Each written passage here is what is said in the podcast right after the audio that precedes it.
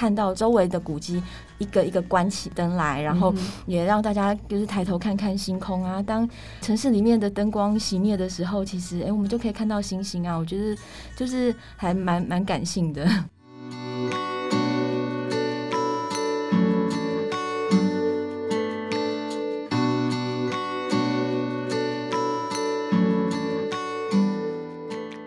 欢迎收听主妇联盟合作社 Podcast《叶兰菜真心话》，我是你好我好共好议题主持人林邦文。今天节目所要谈的主题是节能。能源议题一直是人类永续生存的重大议题。煤、石油、天然气、核能到再生能源，人类遇到能源危机，才明白地球能源并非永不耗竭，需要节制使用。因此，能源消耗呢，也为地球带来很大的负荷。啊、呃，为了永续的环境，透过积极行为实践节能生活，成为我们重要的日常课题。这一集节目，我们特别邀请了荒野保护协会长期担任节能议题讲师周灵珠老师，大家都叫他灵芝老师，欢迎灵芝老师。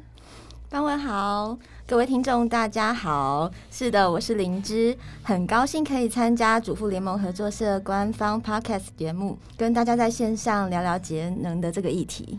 哎，灵芝好。我们知道节能呢，这个议题是荒野保护协会长期在关心推动的议题哈。最有名的是你们在做一个叫做呃夏天夏至关灯的活动，也有好久的历史哦。那可不可以请你跟我们分享一下，呃，荒野保护协会从以前到现在，你们的节能的活动有哪一些呢？还有这些活动的内容主要传递的讯息是什么呢？好的，荒野保护协会其实从二零零五年就开始针对节能这个事情呢，开始有一些行动。那第一个活动就是夏至关灯，在二零零五年到二零零九年这个中间，我们首先跟台北市政府还有台达电子文教基金会合作。在夏至这天的晚上呢，我们在大安森林公园举办夏至关灯的活动，邀请民众可以关掉家里的电灯、冷气，哦，关掉家里的电器呢，到公园去享受大自然，然后也透过这样子呢，去感受早期用电不便利的时候，知道人们在没有冷气的时候啊，是怎么度过夏天的。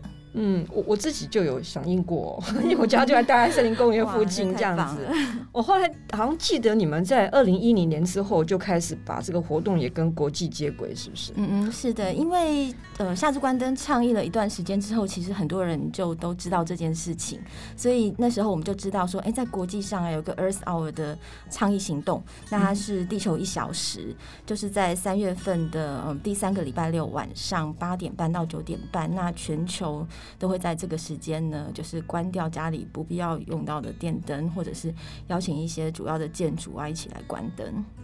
那那个在一个教育推动的一个专案，我觉得蛮有名的，就叫做绿领啊、哦，三个 A 是怎么念？Triple A 还是 绿领 A A A？那这是教育推广的课程。嗯，好，那我们这个是经也是跟台达电文教基金会合作，在那个时候我们培训荒野的志工，然后也培训校园的志工妈妈。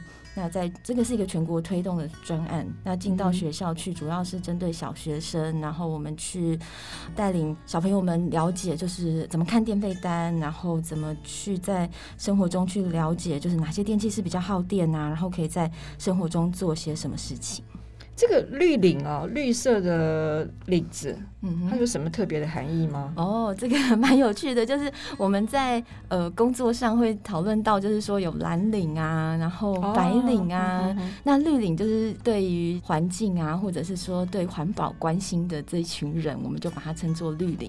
嗯哼，所以这个这个一系列这个教育推广呢，主要是在培训那个节能推广的志工嘛。那我知道那个荒野的话，从北到南就很多峰会哈，是是是，我们扩展到呃新竹、台南、高雄、台中，还有请大学生一起来关心这个议题。那这个是社区推广跟举办夏令营，我印象中也是说，呃，环保团体里面，呃，荒野是最特殊的，就是你们自己会办了一些不同的呃各式各样的营队啊，一直各式各样的教育推广。嗯哼，是啊，这些活动其实都是呃很多都是由志工开始来发起的。比方说，我们在二零一五年成立气候变迁小组之后，原来这个节能的推广呢是专案，那我们是有专案讲师来做，就是教育推广到从之前是小学，那后来就进到社区啦、学校啦、企业啦，就是从年龄从学龄前一直到呃，可能我像我带过的学员也有九十几岁的阿公哇，对，所以分布非常的广。那后来呢，我们觉得说，嗯，这个需求其实量越来越大，所以我们就开始在全国各分会呢，从台北开始，然后隔年就开始到呃新竹啦，呃。呃，台南。甚至高雄，就是各个分会，我们就开始培训节能的推广志工，而这些志工能量也都很强哦，就是也都很主动的去争取，就是跟县市政府有合作的机会。嗯、那当然了，在去年我觉得比较特别的是，教育部也开始关注这个议题哦，觉得说，哎、欸，那我们是不是可以带大学生来关心能源这个议题？所以也开了一个能源宿舍。那我们本来觉得说，哎、欸，大学生可能会有一点难去接触到，或者是比较难去让他们来参与，但是发现说，哎、欸，参与的。状况情况很热烈，对参与的情形其实还 蛮热络的。那、嗯、听完你的介绍，我觉得很特别，因为一般人哦，你跟他讲说节能活动，他都会想到啊，就是要省钱嘛。好，那其实忽略了，其实背后还有更重要的事，譬如说我们的暖化啦，还有我们的气候变迁的一个这些诉求。那你刚刚提到说，哇，你的那个呃推广的对象哦，年纪有九十几岁，也有那种小朋友。那那你们这个团队就很特别，这个推广的话，用这个环境议题，然后带到节能的议题，所以这样子的一个行动啊、培训啊、教育，是不是有些什么特殊的策略？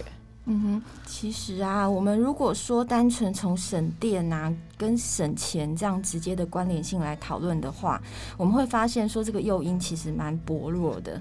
然后，因为台湾的电费真的是偏低哦，就是嗯。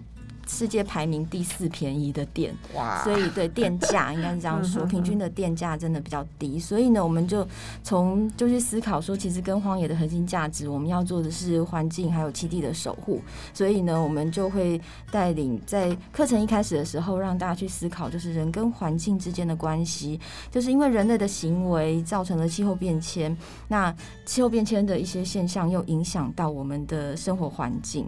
所以，其实我们从这个角度来。来切入的话呢，不管是长者，或者是妈妈们，或者是小朋友们，就会觉得说，哎，对，这跟我们的生命啊，或者说跟我们的生活是息息相关的。那长者他们也会觉得说，哎，影响的不止我们自己呀，我会影响到我们的下一代。嗯，那一般来讲的话，我们有时候在做一些呃教育的时候。那个对象是很重要，你要去分析他的背景嘛。嗯、那如果小朋友的话，你可能用说故事的方式；那如果大一点的话，可能要带一些工作坊这样子。嗯、所以你们也是有很多套的教案哈。是，但我们的架构其实是一样的。嗯、那像长者的话，其实也都是会带游戏比较多，就有对比较多操作。因为长者如果是让他们都是听讲授的话，也会比较辛苦。那小朋友也是，就是会是呃比较多的游戏啦操作，让他们。量量电器啊，然后或者是呃去玩，就是猜猜看哪些电器比较耗电，或者甚至有时候会是，嗯、如果是夏令营的话，我们就会有一些比较动态的活动。嗯哼，所以你们就是说，从那个呃气候变迁角度来看啊，就是让这些参加你们活动的人能够了解说，哎，影响的不是只有我们这一代哦，就是还是影响到啊我们的未来下一代。嗯，那地球呃一小时这个倡议活动的时候，那时候是很持续的行动嘛，所以那个时候你们喊出来一个叫呃六十 plus 是吧？嗯，是，这是那时候发起的单位是 WWF，然后呢每年都会有一个口号，那我觉得六十 plus。这个口号呢，其实我们一直沿用非常的多年。那也是觉得说，哎，我们虽然说关灯只有一个小时，但是呢，我们要做的是比这六十分钟还要更多。所以，也邀请大家，就是每天可以做一件对气候变迁的减缓或是调试有帮助的事情。那其实积少成多，而且如果更多人大家一起做的话呢，就可以发挥更大的影响力。那另外，其实今年也蛮特别的，就是因为疫情的关系，然后以往是呃，比方说。台北一零一啊，然后呃，高雄的八五大楼啊，其实就是台湾各地的知名建筑，其实都已经习惯 就在地球一小时这一天呢，都会参与来关灯。那今年呢，我们在台北记忆仓库，那是邀请这个周围的古迹一起来关灯。那我刚好也是那个晚会的主持人，那我们透过线上跟线下，就是同时也做直播，那带大家就是在关灯看到周围的古迹。一个一个关起灯来，然后也让大家就是抬头看看星空啊。当这城市里面的灯光熄灭的时候，其实哎、欸，我们就可以看到星星啊。我觉得就是还蛮蛮感性的。对，嗯，就是说像这种有没有，就是看起来好像很简单的事情，其实就是说持续做，那才有才有效的。那讲了这么多年呢、啊，就是气候变迁这件事情，最终还是要回过头来让哦一般民众有感啦。哦，那透过这些简单的行动，还有一些知名的呃团体啊、建筑物，刚刚讲的去影响呃我们的我们我们的社会这样子。然后接下来就是说，你们荒野因为疫情关系呢，今年是比较没有太多的活动哈。那过去是会办很多的亲子团嘛？是，今年呢，其实因为疫情的关系，所以实体的课程、讲座啊、活动都呃暂停。但是其实我们很快也就五月的时候呢，就开始把所有的课程活动通通都转成线上。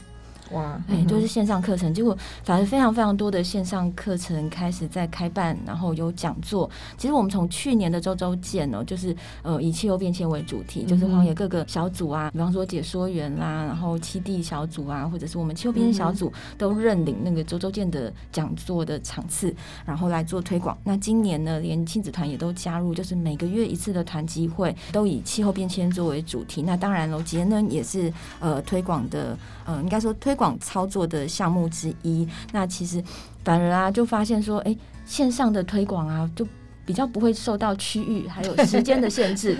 哦，我们就发现说，哎、欸，我我在其实我自己也讲很多线上的课程，那就会调查一下，哎、欸，大家是在哪里，在北中南，其实都有。哎，那以往的话，就会比较受到地域的限制啊，然后就可能我只能。大部分在北部，或者是说，哎，中南部的呃课程就必须要搭配我们能够到中南部的时间，才能够做推广。那后来转线上，其实虽然说互动性比较没有那么强，可是好像哎又开启了另外一种推广的模式。对，现在很多的公民团体因为疫情关系，就开始思考怎么样用呃视讯啊线上的方式在推动一些呃理念或者是课程。它、啊、跟学校不一样啊，学校老师如果上上这个 上这个线上课程是很很辛苦的。学生呢、啊、不愿意开镜头啊，然后听到我声音吗？听到我声音吗？就很累啊。可是如果说哎视讯开会，我觉得还不错，效果还不错。很多团体都说哎，好像能够呃能够像你刚刚讲的突破这个区域啊，然后参加的人也蛮多的。我们想听听看灵芝在说明下，就是平常我们在生活里面哈，就是怎么样在家里面做这个实际的行动哈。比如说呃，我知道您会教那些啊参与。的人怎么样从电费单里面找到家中的耗能怪兽，对不对 哈？然后可以跟我们分享一下你那个平常节能的小秘方吗？嗯哼，是，其实啊，就是呃，我们会带民众开始看电费单，那其实就很像我们家庭用电的记账单一样哦。就是我们如果要省钱，我们会开始去记账，或者是了解说，哎，我们有多少钱可以做运用。那其实啊，用电也是一样，如果要省电，我们就先从电费单上看一下，说，哎，我们到底电用了多少电，然后呢，再去找出哎家里呀、我们的耗电量比较高的一些电器哦，那吃电怪兽通常我们就会开始去思考说，哎哪一些电器啊的呃耗电量比较高，好，然后使用时间又长。那其实呢，耗电量高、使电使用时间长，大家在夏天的时候第一个想到的就会是什么？嗯，冷气吧，对，冷气。所以呢，冷气我们就会嗯跟大家分享说，其实只要调整在适当的温度哦，二六到二十八度。那如果每调高一度呢，其实可以节省百分之六的电。那冷气的耗电功率非常的高啊，所以呢，如果可以减少使用一个小时的话，其实一天就可以省下一度电呢。所以其实从冷气先着手吧。嗯，那那个电脑呢？很多人就是说电脑重新再开机要等很久。嗯，这个你觉得电脑是不是也是？呃，就是随手关关电脑好呢，还是你觉得就是让它待待机？是，其实呢，让它一直待机其实是最嗯最耗能的一个做法。哦、那如果是可以的话，就是如果长时间不使用，那里头如果还有一些文件你还必须要做啊，或者是说我没有办法马上全部的文件通通都关机的话，其实可以把它调成休眠的模式。好，就不要让它就是只是在那里休息。那当然最好的话就是可以嗯不使用的时候你就关机。那这样子呢，可以。一天也可以省下一度电哦。那另外的总电源，当我们不用的时候啊，真的就是电脑跟呃主机跟荧幕的总电源记得要关掉。那如果可以数据机，当然了，最好也都可以关掉。嗯，所以有些那个待机的电力呢，就是说你没有在使用时候，你就怎么样，就把那个电源关掉。哦，是这样。那比如说像有遥控功能的电器啦，是不是？电视、冷气、DVD 这些还有音响。那那个温水，我们常常就是泡茶、泡咖啡那个热水瓶之类的，它会不会很耗电啊？嗯哼，热水瓶啊，其实也是我们家里的吃电怪兽之一哦。因为热水瓶其实在保温的时候啊，它的耗电功率也蛮高的，大概有五十瓦左右。那如果说啊，我们其实平常大部分的人都上班上学都不在家嘛，那一直保温着，其实我们不会用到。那还有晚上睡觉的时候啊，也可以让它就是暂时休息，不要再保温。那其实这省下来的电力啊，也都还蛮多的。那像我自己家里的话，我就不太使用热水瓶，好，几乎不太使用。我们就呃，我就用瓦斯炉煮开水，好，然后嗯，你要使用多少热水，我就用保温瓶把它装起来。那这些待机电力其实都可以省下来。另外有遥控功能的电器，其实也可以让它就是在不使用的时候就关机。谢谢林志的分享。其实我们合作社在三年前也曾经举办过呃节电铺满的活动啊，那奖励参与者呃节约呃居家用电。所以你刚刚讲那些，其实我们也是呃合作社的那个利用组织的力量呢，也是一起号召大家一起透过这个节能行动改善这个地球环境。因为那个气候变迁真的是很严重啊，非常非常严重啊。呃，玲芝可以再多讲一些气候变迁跟我们节能的关系吗？嗯哼，好哦。其实从早期啊，工业革命以来呢，我们大量的使用能源，那因为使用能源的关系，所以让地球的温度不断的升高哦。那为什么呢？因为我们主要的能源还是来自于火力发电，所以呢，造成了嗯，地球温度升高之后呢，其实很多气候现象都非常的剧烈。比方说，我们台湾很容易遇到的，比如说海平面上升啦、生物多样性的灭绝啦、极端气候的这些呃水灾啦、旱灾，或者是呃强降雨、强台风、强地震。其实都是我们未来将要面对到的挑战。嗯哼，所以啊，我在想，我们呃刚刚讲到这些日常生活来实现这个节能减碳哦，就是因为真的是气候变迁。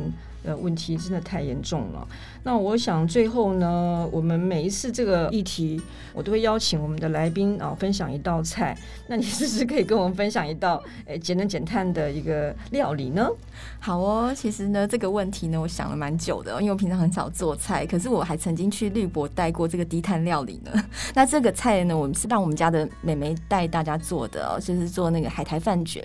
好，就是准备米饭，那一方面做米食的推广也是比较低碳的。然后准备海苔，那其他的菜呢，就是可以减少烹调，比如说芽菜啦、呃红萝卜啦、小黄瓜啦，或者是煎个蛋，那就把。